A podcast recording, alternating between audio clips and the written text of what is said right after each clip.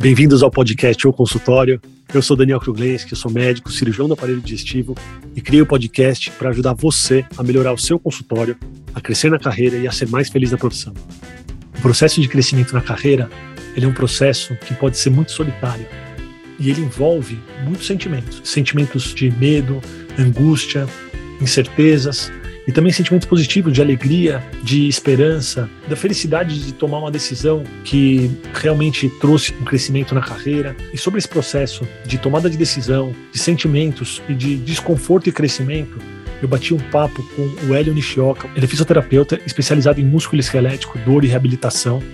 Ele é empreendedor, ele é podcaster e o nosso bate-papo foi muito legal e abordou desde o começo da carreira até o momento atual onde ele é o fundador de uma grande clínica de fisioterapia, de uma startup, do podcast e ainda tenta assim equilibrar a sua vida pessoal com a vida profissional. Espero que vocês aproveitem o bate-papo. Primeiro, queria agradecer a sua presença aqui. Obrigado por aceitar o convite para participar do meu podcast. Imagina, é um prazer estar aí com você. Eu sou ouvinte, seguidor, e eu posso confessar uma coisa para você que você foi uma das grandes inspirações para eu ter o meu podcast. Que legal duas pessoas, dois podcasts me, me fizeram isso lá atrás, bem lá atrás, um dos caras, os, os, os dinossauros do podcast, que é o Luciano Pires, com o Café Brasil, e depois você, assim, mais voltado para a saúde, mais voltado também para essa coisa dos detalhes da saúde. Obrigado, obrigado. E positivamente, né? Totalmente positivo. Boa. Ele, eu queria começar o nosso bate-papo que você resgatasse um, um sentimento do Elinho da faculdade. Quando você foi fazer fisioterapia, você já tinha essa intenção de empreender, de ter o seu negócio do jeito que você tem hoje? Existia esse pensamento dessa carreira que você ia trilhar? Ou você escolheu fazer fisioterapia com um outro pensamento, pensamento mais aberto? Como é que era o sentimento do Hélio na época? Então, eu vou voltar mais ainda, mais para trás ainda da faculdade, porque o que aconteceu, né?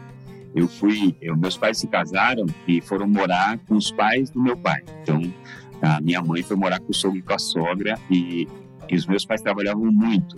E a minha família é uma família de empreendedores, de comerciantes, de, de, de, uma pequena cidade, de um pequeno bairro de Suzano, da cidade de Suzano. Nasci em Mogi das Cruzes, mas só porque o hospital era em Mogi das Cruzes, mas fui criado em Suzano completamente. Eu fui praticamente criado pela minha avó, dona Mitsuko Nishioka, que era uma mulher inspiradora, assim, era uma mulher muito especial.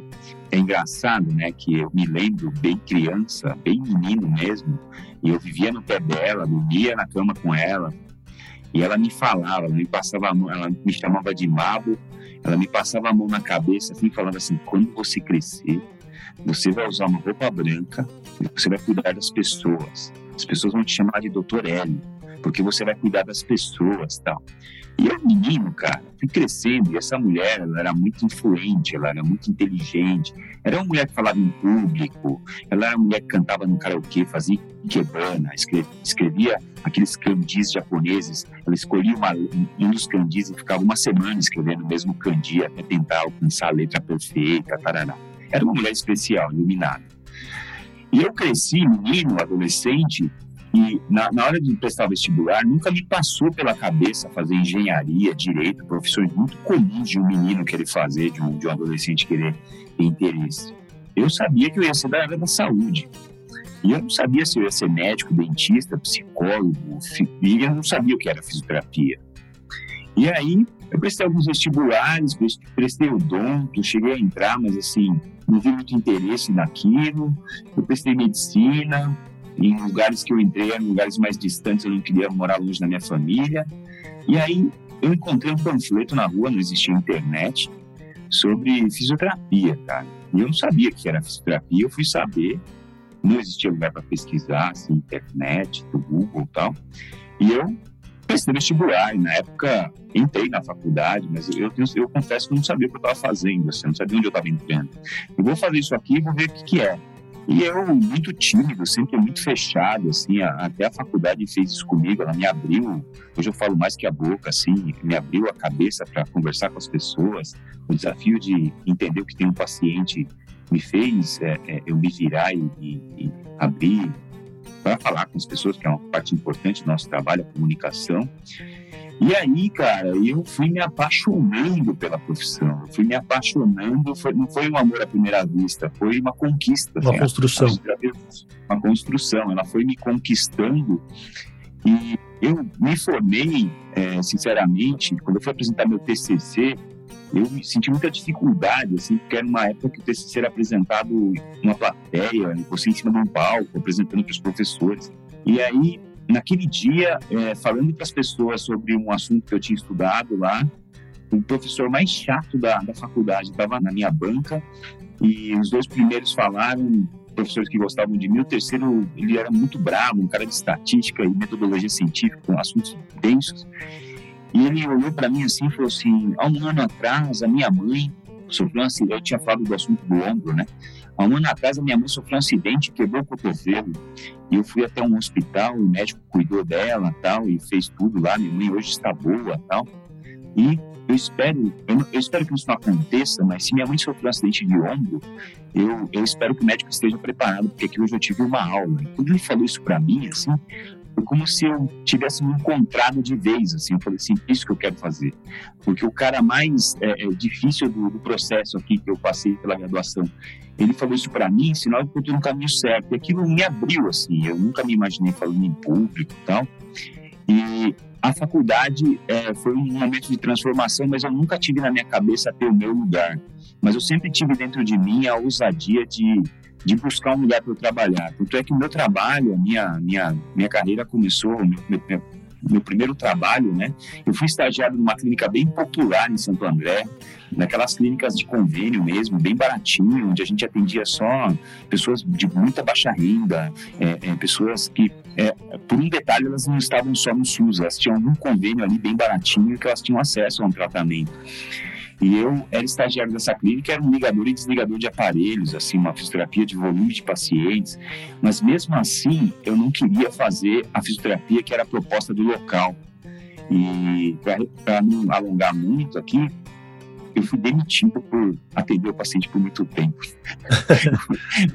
eu, acho que isso é uma estrelinha que eu tenho na minha, no meu currículo, porque eu preferi, mesmo estando numa, numa situação onde era, eu era estimulado a fazer a coisa correndo de qualquer jeito, eu preferi ir por um caminho mais difícil e mais espinhoso e perder o meu trabalho. E, e, então sempre tive esse, esse, esse lado do meu compromisso com qualidade assim eu sempre quis é, oferecer uma experiência interessante e, e, e diferente para o meu paciente, independente do quanto ele estava me retornando financeiramente. Acho que isso é uma, é uma coisa que talvez até minha avó, nessa coisa da perfeição, de fazer um ikebana, de escrever um, um, um kanji japonês uma semana a mesma letra, eu acho que ela me inspirou a, a, fazer sempre diferente, assim, sabe? A tentar uma coisa melhor das pessoas e acho que ela sempre está comigo aqui no meu, no meu dia a dia, nas dificuldades, acho que eu sempre me lembro dela para para continuar, sabe? Porque é, é difícil, é, o dia a dia é difícil, mas a gente tem, sempre tem que estar motivado, né? E acho que a motivação é uma coisa que tem que brotar da gente mesmo. Ninguém nos motiva, acho que a gente mesmo tem que se automotivar, né? Sim. Olha, você foi falando aí dessa sua demissão, mas você também se demitiu, na verdade, né? Porque dentro de você tinha um incômodo de não querer fazer aquilo que era proposto pelo lugar e com certeza você tirou o que você tinha que tirar de aprendizado de lá, seja no relacionamento com os pacientes, seja nas, na parte técnica do lidar na fisioterapia, mas é interessante que isso acontece com todas as carreiras. O incômodo ele move as pessoas, né? Então eu queria falar um pouquinho sobre a progressão da sua carreira. Para quem está ouvindo a gente aqui, pessoal, eu conheci o Hélio numa clínica de fisioterapia, ele era contratado dessa clínica, ele coordenava a fisioterapia da clínica e, e hoje, vendo o Hélio com o próprio lugar, com a própria clínica, né, existiu também um salto e talvez um incômodo também que fez esse salto e, e te moveu para frente. Eu queria que você falasse um pouquinho sobre esse processo de você sentir que não pertence mais a um lugar e de dar o próximo passo, porque muita gente está ouvindo a gente também tem essa dor, esse incômodo, não está satisfeito no lugar que está. A gente pode falar de lugar físico, a gente pode falar de equipe e de lugar emocional, de realmente de pessoas ou da parte financeira, mas é sempre um incômodo, acho que bate na porta para a gente mover. Então, você podia falar um pouquinho sobre essa sua transição aí de carreira e como que o incômodo te moveu? Claro. Eu acho que, é, por exemplo, nessa clínica bem, bem de convênio, assim, bem no começo de carreira, no primeiro trabalho, eu, eu comecei a. a eu, primeiro que eu, estava terminando a faculdade, eu não tinha um emprego, eu terminei lá, lá para faltava dois, três meses para terminar meu período da faculdade. Eu cheguei no dono da clínica e falei assim: interessante a sua clínica aqui, tem bastante paciente, mas você abre a sua clínica às 8 e, e fecha ela às 18, né? Às 17, 18. É, e as pessoas que vêm aqui são pessoas que trabalham o dia inteiro, muitas delas estão trabalhando e tal. Por que, que você não me paga por abrir sua clínica das 18 às 22 e as pessoas poderem vir aqui, né? Então. Ele deixou? Ele deixou, cara. Ele achou, ele achou a ideia maravilhosa. Eu me lembro que eu comecei a atender e aí era uma clínica de estagiários, assim, ele era o fisioterapeuta e o dono da clínica, ele fazia uma avaliação e, os, e a molecada atendia, tocava os casos, mas assim, só seguia o que estava escrito no prontuário, né? E aí eu peguei dois meninos na faculdade, que são meus amigos até hoje, levei para o estágio comigo, falei, ó, das 18 às 22 nós vamos tocar essa clínica, eu sou o físio, vocês dois vão tocar aqui, mas a gente, mas eu não quero fazer a mesma coisa que o cara faz o dia, que eu quero fazer uma coisa melhor. Fez no seu laboratório, Hélio Nishioka, no estágio. Exato. Perfeito. E aí, cara, várias histórias assim. E aí, o que, que começou a acontecer? As pessoas vinham à noite elas recebiam uma super atenção, elas ficavam em de fazer uma fisioterapia de 30 minutos, elas faziam uma fisioterapia de uma hora e meia. E as pessoas, às vezes, elas não conseguiam vir de noite comigo, elas vinham de manhã. E elas ficavam sentadas na sala de espera, elas falavam assim, pô, já viu aqui à noite? Não, por quê? Tem um japonês aqui, completamente louco. Ele faz um puta atendimento, ele fica com a gente uma hora e meia, dá uma puta atenção, ele conversa com você, ele te explica por que, que ele tá passando exercício. E aí, o que começou a acontecer? Eu comecei a ferrar o negócio do cara, porque a noite começou a bombar pra caramba e de dia começou a esvaziar, entendeu? Então, assim, essa, essa minha busca e até de testar algumas coisas, mesmo botando meu pescoço em risco, eu não tinha muito a perder também, não era assim uma grande coisa, Sim. mas acho que esse compromisso, né, de tentar trabalhar porque o, o, que eu vejo também, alguns colegas da minha profissão falando para mim, eu trabalho aqui, mas eu não tenho muitas condições de trabalho. Eu trabalho aqui, mas eu não tenho muitas, eu tenho, tenho, tenho um volume muito grande de paciente. Eu trabalho aqui, mas eu não consigo fazer diferença. Eu não acho que a diferença está no, no meio ambiente. A gente não pode também se deixar levar pelo meio ambiente, pelos fatores ambientais, para você fazer também daquele jeito como está escrito. Talvez a gente tenha que ter alguns princípios dentro de nós para a gente fazer a coisa como a gente prefere que seja feito ou como a gente gostaria que a gente recebesse esse atendimento, né? E voltando para sua pergunta, né, que eu dei uma viajada aqui, mas assim, voltando para sua pergunta do poder de, da, da, da, coisa de transformar, de mudar de carreira, eu, eu sempre fui um cara muito resiliente, assim, então eu, se eu pudesse voltar no tempo hoje, eu esticaria menos as minhas, os meus desconfortos. Eu sou um cara que, apesar de perceber o desconforto, eu consigo esticar essa corda e ficar bastante tempo desconfortável até tomar a decisão de mudar.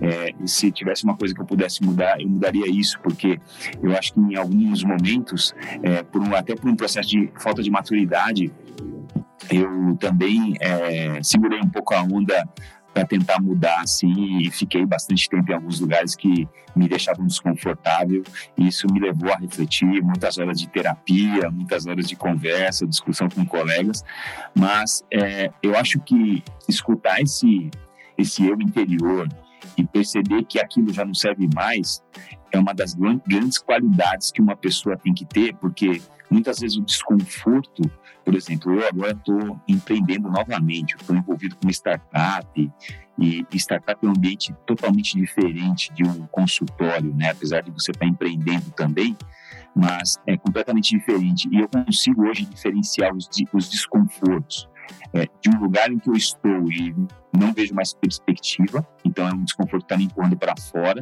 E na startup você tem um desconforto imenso, talvez cinco vezes maior, dez vezes maior, mas é um desconforto que é inerente ao negócio, que é um desconforto que faz parte daquilo, daquela transformação, de você tentar ser um pouco inovador, bastante disruptivo, de, de criar uma coisa nova dentro da sua profissão e muito, uma coisa muito ligada ao digital, online. Então, eu acho que é, entender esses desconfortos e, e, e, seguir os sinais desses desconfortos para tomar suas decisões é uma sabedoria que infelizmente demora para chegar. Então, é, é, eu acho que eu, em alguns desconfortos negativos, eu, eu, eu me, me delonguei um pouco demais, mas eu acho que eu tive a sorte de conseguir detectar isso a tempo e começar as minhas mudanças, assim. E, e uma coisa que me deixava bastante desconfortável desde lá daquele atendimento na clínica de convênio com bastante volume. Foi sempre tentar fazer a coisa do jeito que eu fui inspirado pela minha avó fazer, por exemplo, que é fazer a coisa com qualidade, com, com individualidade. E talvez da forma como ela me criou com bastante atenção, onde eu era é, é, o centro das atenções, hoje eu vejo que quando eu olho para um paciente eu quero que ele seja o centro das atenções e eu quero que o meu trabalho, mesmo que o meu, mesmo que o paciente tenha passado por um colega ortopedista, com o qual eu tenho ótimas relações, com um colega neurologista, com os quais a gente faz questão de manter ótima relação, uma relação ética profissional e de, de é, é, contra-referenciar o paciente que veio do Daniel para o Daniel de volta, sempre e discutir caso, é, sentar na mesa, olhar no olho do médico também e debater os casos de maneira é, horizontal, né, não numa situação menor, eu acho que essa minha busca por fazer as coisas do jeito que eu entendo e acredito, talvez me fez chegar até aqui, é, de, de ter um espaço onde o fisioterapeuta seja o centro das atenções junto com o paciente, onde reabilitação seja o centro dos investimentos, do estudo, do esforço, da dedicação,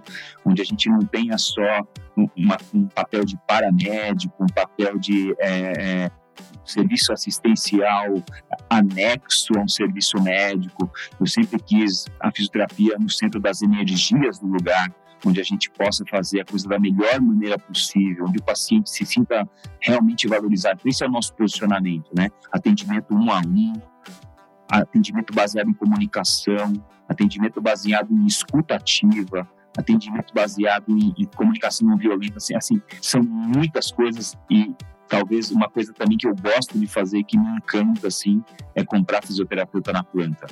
É trazer gente jovem para trabalhar comigo é, remunerado é, e trazer esse cara para talvez é, mostrar para ele o meu jeito de ver. E eu já tenho grandes colegas que começaram comigo aqui depois de seis meses um ano dois anos foram embora. Hoje têm seus próprios consultórios.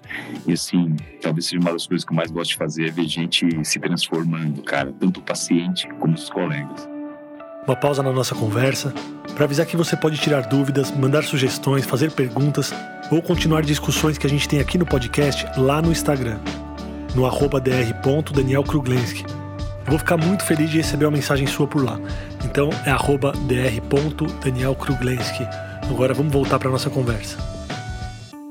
Você tocou num assunto aí enquanto estava falando, que é a relação com os médicos. E como esse podcast ele é voltado para os profissionais de saúde, a gente tem muito médico ouvindo podcast, acho que eu queria entrar um pouquinho nisso, porque existe realmente essa relação médico-fisioterapeuta e é cultural enxergar a fisioterapia como um complemento do tratamento do paciente e não como um tratamento central, embora a gente saiba que para caso de reabilitação, a fisioterapia ela vai fazer uma diferença enorme na vida do paciente e ela realmente é o corte central de uma boa parte do tratamento aí, principalmente nos tratamentos não cirúrgicos, embora os cirúrgicos tenham um complemento da fisioterapia também, mas eu queria, eu queria entender de você, porque você trabalhou por muitos anos com os médicos, né, dentro do ambiente médico.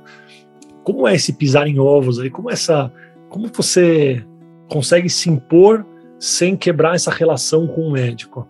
Qual é a sua visão sobre, sobre esse lidar com os médicos?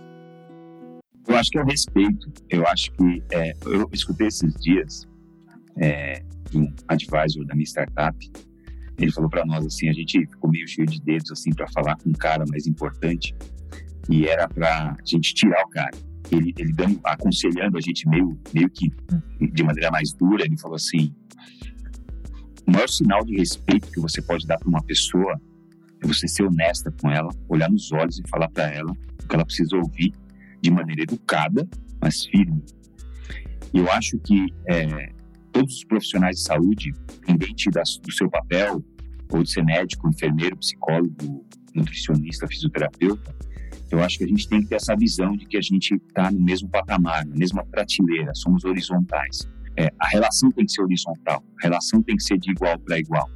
E eu acho que quando você discorda, com todo respeito, quando você é, é, tem outro ponto de vista, mas coloca isso na mesa de uma maneira respeitosa, ética e profissional, eu acho que você é, ganha a pessoa. Eu acho que você ganha a pessoa. Eu te contei a história, né, de que toda vez que eu apresentava, às vezes, para o meu chefe médico, algum equipamento de fisioterapia interessante, uma coisa inovadora, ele me dizia que aquilo era um trambolho, né?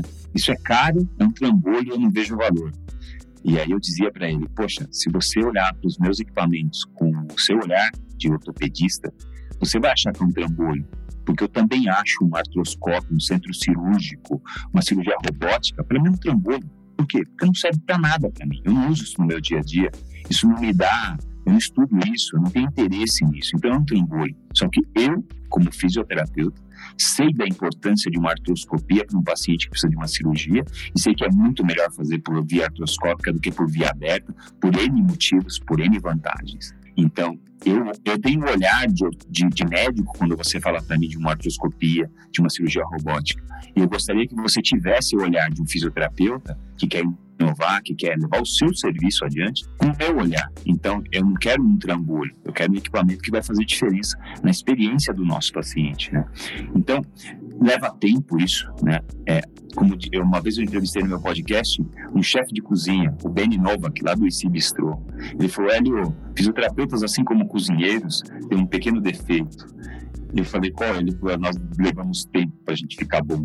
Então, quanto mais a gente faz as coisas, melhor a gente fica.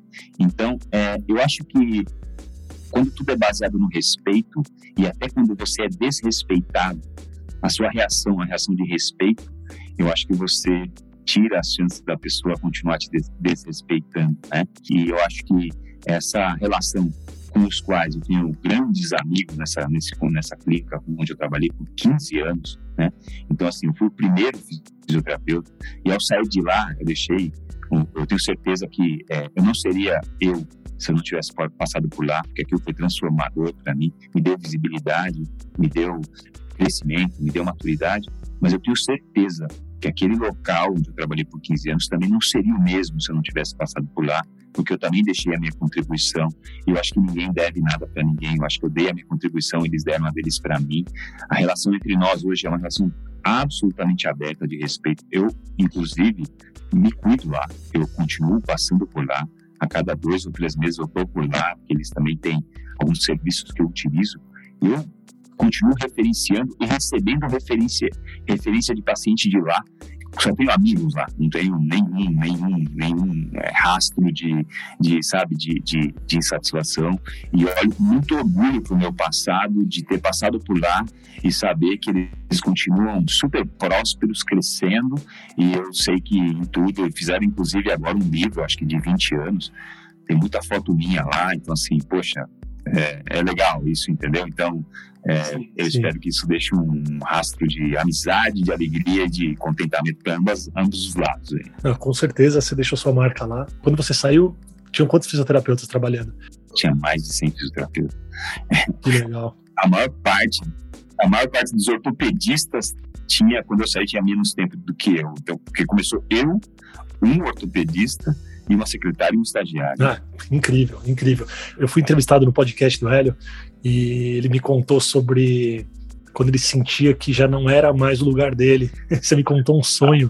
Você pode trazer isso aqui, Hélio? Você pode trazer aqui no podcast sobre esse sonho que você teve quando você sentia que não era mais para você o lugar? É, é muito engraçado isso, né? Porque, como eu falei, eu sou muito resiliente eu levo tempo para tomar algumas decisões. Essa coisa da resiliência, de suportar o desconforto, é, me leva a arrastar um pouquinho as coisas.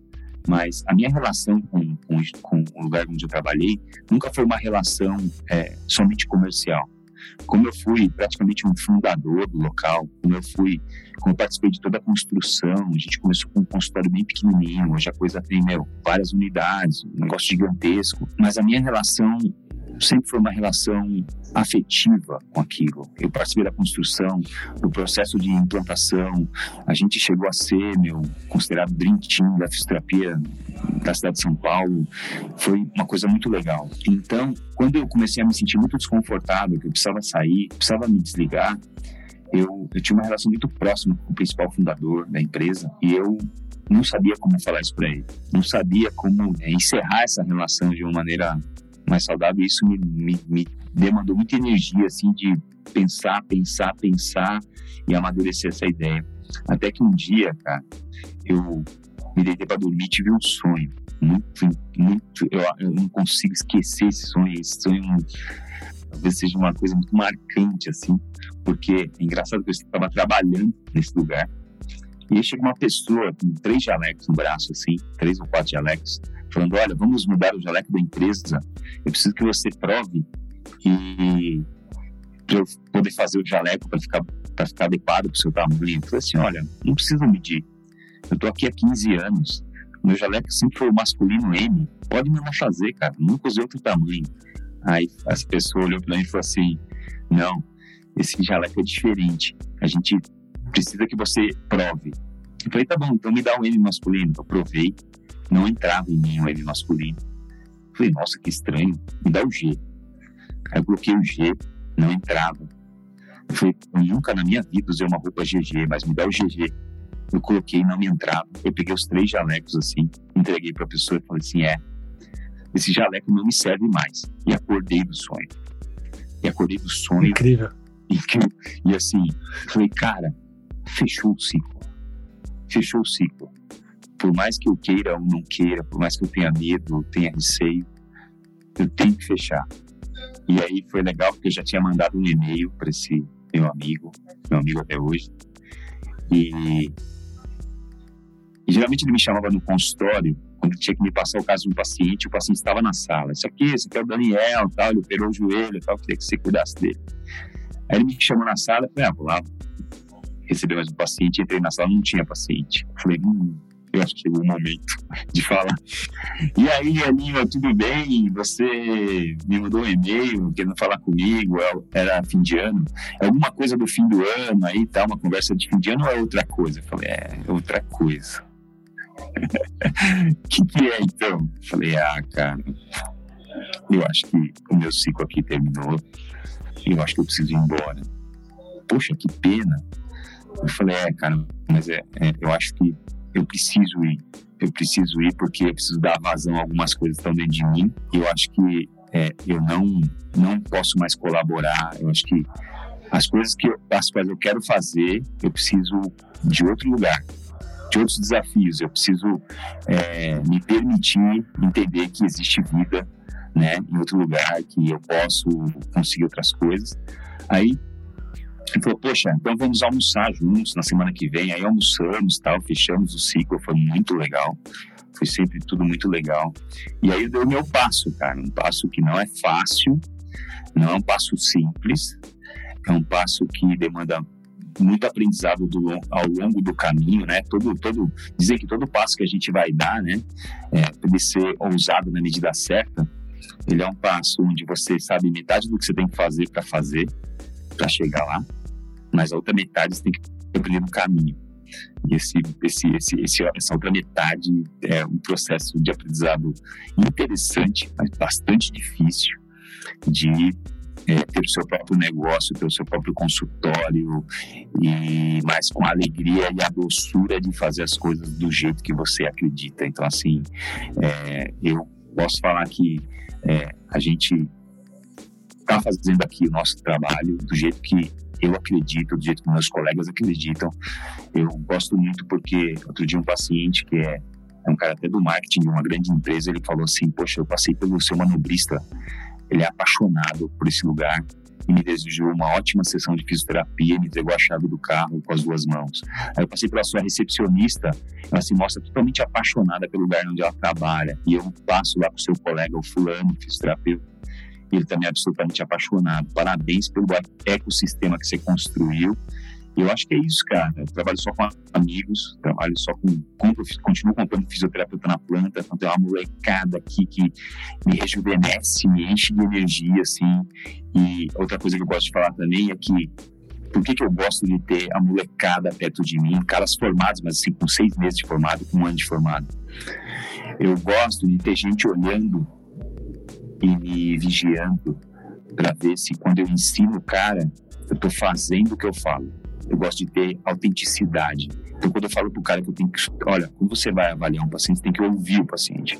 Aí o que eu faço? Eu boto o moleque comigo na sala de, na sala de avaliação, e aí o moleque fica anotando as coisas para mim, para eu não precisar escrever, mas ao mesmo tempo ele tá olhando lá como eu faço. E eu procuro fazer aquilo que eu falei para ele. Porque uma coisa que me deixa muito chateada é quando eu vejo colegas num lugar, em cima de um palco, falando, é assim que tem que fazer. Ah. Depois eu, eu trabalho com o cara, eu vejo que o cara faz tudo ao contrário, aqui não, não tem raiz, aqui não tem autenticidade, mas eu gosto de um caminho contrário, assim, eu gosto de falar que tem que ser feito dessa forma, ou é assim que a evidência manda eu fazer, é assim que os bons, a soft skill manda eu fazer, e eu gosto de mostrar pro cara, tá vendo? Eu falei para você, eu fiz, eu gostaria que você fizesse assim. Eu acho que isso faz parte também de uma construção, de um ecossistema onde as pessoas têm algo a mais do que o um interesse comercial, o um interesse financeiro, o um interesse de ter um trabalho. Eu acho que é, um, é, um, é, um, é uma coisa que é, é, é totalmente subjetiva, mas é uma coisa que talvez construa mais do que só pagar um bom salário. Olha que interessante, né? A sua fala, e eu quero te parabenizar aí pela história, mas na sua fala você vai de um processo que é muito difícil para todo mundo, que é um processo de quebra de relação, que é muito difícil. Hum. E vários sentimentos vão aflorando quando você fala desse processo, e eu lembro dos meus processos de quebra de, de relacionamento é, profissional, e acho que todo mundo está ouvindo passou por, essas, por esses sentimentos, então você tem medo, você tem alegria, você tem alívio, mas você também tem um nervoso, você fica um pouco perdido, e ao mesmo tempo você fica leve. São vários sentimentos que vêm e você precisa trabalhar, você fica num limbo por um tempo, né? Porque não é todo processo que é o processo Tarzan, né? Que você só larga um cipó quando você já está no outro. É. Tem processo que é um processo meio que você se joga. E mas os sentimentos eles vêm, mesmo você tendo já um próximo trabalho, esses sentimentos vêm e você vai contando a trajetória e agora na sua fala a gente ouve a empolgação que você tem, a alegria que você tem de trabalhar. Então, isso dá muita esperança para quem está nesse processo, que é um processo muito solitário. Então, assim, o processo decisório para quem, eu não sei se é redundante, mas o processo decisório para quem decide tocar uma vida empreendedora, ele é muito solitário. Você você tenta se consultar, sei lá com quem, com você mesmo, e, e às vezes a resposta não está em você. É. Então existe essa solidão aí. Mas é muito legal porque você aprende no caminho, né? Você erra, você acerta. E hoje eu sinto, Hélio, e eu te acompanho também nas redes sociais, que você consegue ter um equilíbrio na sua vida, né? Porque você trabalha bastante, mas consegue também ter lazer, você consegue ter um tempo aí de esporte, você consegue ter um tempo de estudo. Eu queria que você falasse um pouquinho sobre esse equilibrar de pratos que você hoje tem na sua vida. Se você atingiu o equilíbrio que você gostaria, e como que você faz para atingir esse equilíbrio? Antes de responder sua pergunta, eu vou te falar de mais uma coisa que veio depois que você falou agora, que, por exemplo, nessa, na, na, na sexta-feira passada, uma colega chegou em mim, uma colega ótima, sensacional, uma menina, uma, uma profissional fantástica, é, chegou para mim e falou assim, eu preciso ir embora. Aí eu, eu tava desse lado, agora do balcão, não era eu que estava indo embora, era uma pessoa que eu amo, que é profissional demais, sabe, uma pessoa completamente diferenciada eu preciso ir embora. Aí eu juntei uma série de argumentos para tentar segurar ela. Aí na segunda-feira a gente se reencontrou de novo, nós almoçamos juntos. Eu falei, eu consigo fazer isso, isso, isso para você ficar. Ela falou assim, que legal, mas eu preciso ir embora. Na hora que ela falou de novo, eu preciso ir embora, eu falei, chega, respeita o processo dela, que é o mesmo que o seu, tá doendo nela do mesmo jeito que doeu em você, porque ela também gosta de você. E ela falou assim: eu amo ficar aqui, eu amo trabalhar aqui, mas tem uma coisa me empurrando para lá e eu tenho que ir. E eu falei assim: você volta o dia que você quiser, mas você tem que ir mesmo. Então, assim, eu acho que como eu senti a dor desse lado, quando eu tive do outro lado, eu também soltei o passarinho, entendeu? Deixa o passarinho voar. O filho é para o mundo, não é para você. Então deixa aí. Eu acho que esse, esse aprendizado é, veio também. Cara, falando de equilíbrio, cara, eu não sou o cara mais equilibrado, não me considero. Eu não sei se equilíbrio, eu acho que equilíbrio é igual perfeição, né? É um lugar, não é um lugar que a gente chega, é um lugar que a gente persegue, né? É um exercício diário, sabe? Ser, ser pai, ser marido, ter uma vida equilibrada, é um exercício diário, fazer atividade física, ser mentor de, de, de jovens fisioterapeutas, ser o chefe, ser um empresário, é começar uma startup. Assim, eu, eu procuro cada vez mais, à base de muita terapia, ser um pouco mais amoroso comigo mesmo, nesse sentido do equilíbrio, sabendo que eu estou em processo, entendeu? Eu não estou pronto, não sei se estarei, mas eu estou em processo. É, procuro é, ser muito rigoroso com o negócio da atividade física. Eu acho que é ansiolítico, é meu ponto de equilíbrio. A minha esposa chegou quando eu comecei a correr. Eu sou maratonista, né? E a gente tem que treinar bastante para conseguir correr a maratona. A minha esposa, quando eu comecei a correr, eu comecei a sair todo sábado de manhã para correr de manhã e eu voltava na hora do almoço. Ela começou a reclamar, reclamar, reclamar.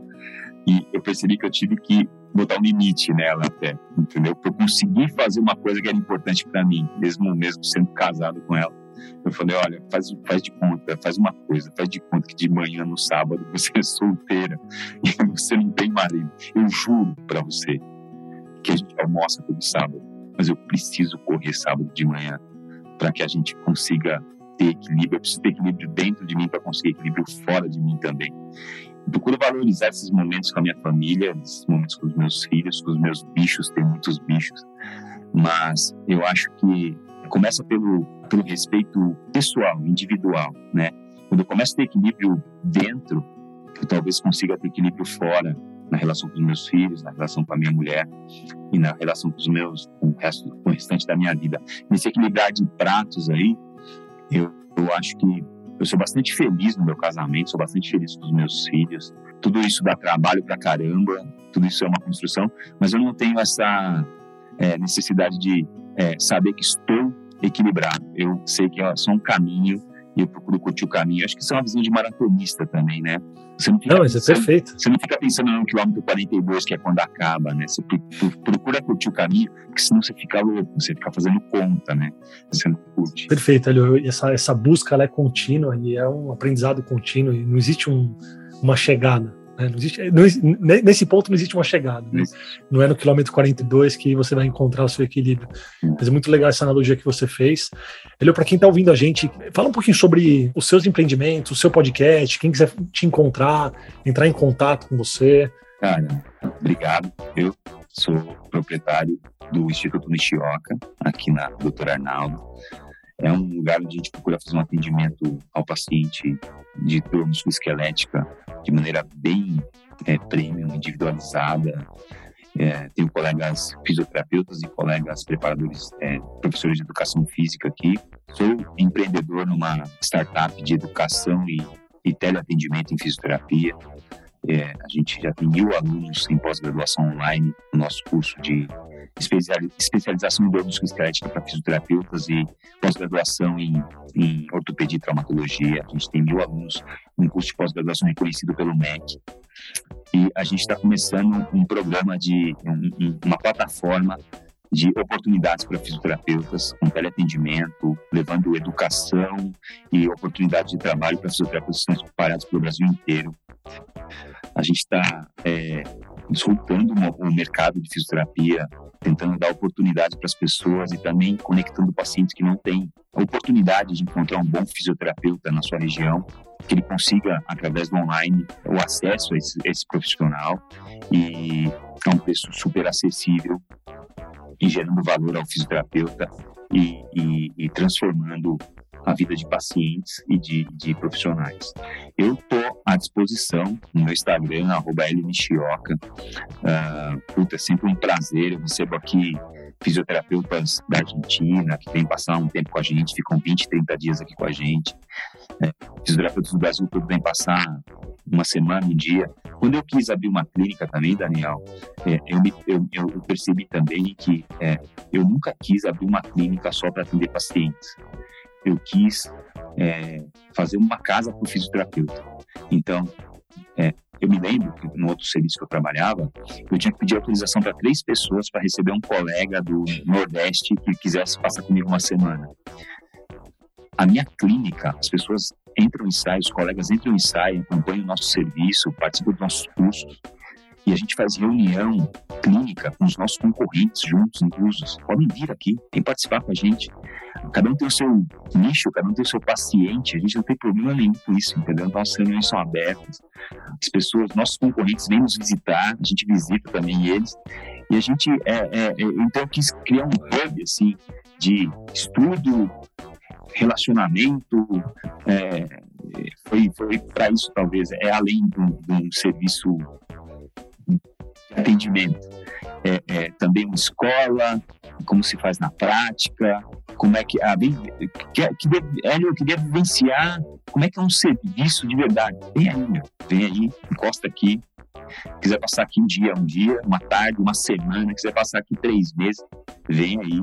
A gente está super aberto a, a trocar ideia, só que a gente vai mostrar para você, não sei se é melhor ou se é pior, mas é o nosso jeito de fazer um atendimento, nosso jeito de oferecer um processo de reabilitação do paciente da maneira mais é, carinhosa e individualizada possível.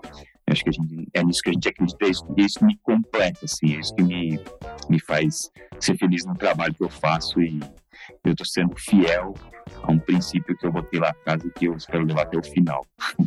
Acho que é isso, cara. Olha, parabéns, parabéns. Você está concretizando um sonho ou uma visão da sua avó.